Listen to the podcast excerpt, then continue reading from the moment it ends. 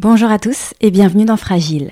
Avant de démarrer cet épisode, je voulais vous dire que j'ai lancé une page de soutien pour le podcast sur le site Tipeee. Car pour ceux qui ne le savent pas encore, je réalise ce podcast bénévolement depuis maintenant quelques années. Donc si vous appréciez Fragile et que vous voulez me donner un coup de pouce pour poursuivre l'aventure, sachez que votre soutien est très précieux.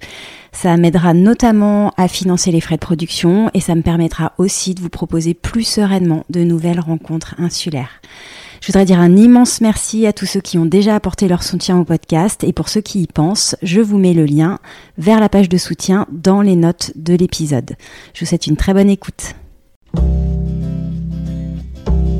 Ici, plus qu'ailleurs, je suis parfois saisi d'une sorte de grand embrasement. La beauté naturelle, c'est l'ennemi de la beauté artistique. Comment, comment faire mieux? L'île, pour moi, euh, ça nous enveloppe comme un cocon mais ça peut aussi nous enfermer comme une prison. Les enfants sont proches de leur âme.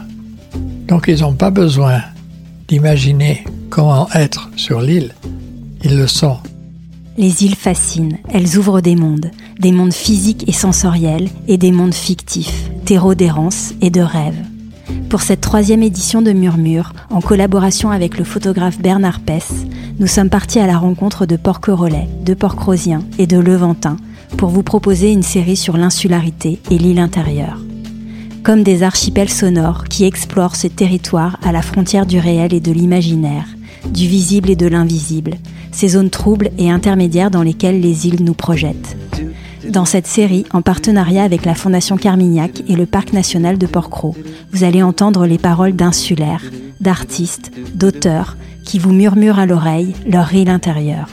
Certains d'entre eux sont à découvrir jusqu'à début novembre à la Fondation Carmignac et dans les jardins ou au détour d'un chemin sur l'île de Porquerolles, sous forme de portraits sonores.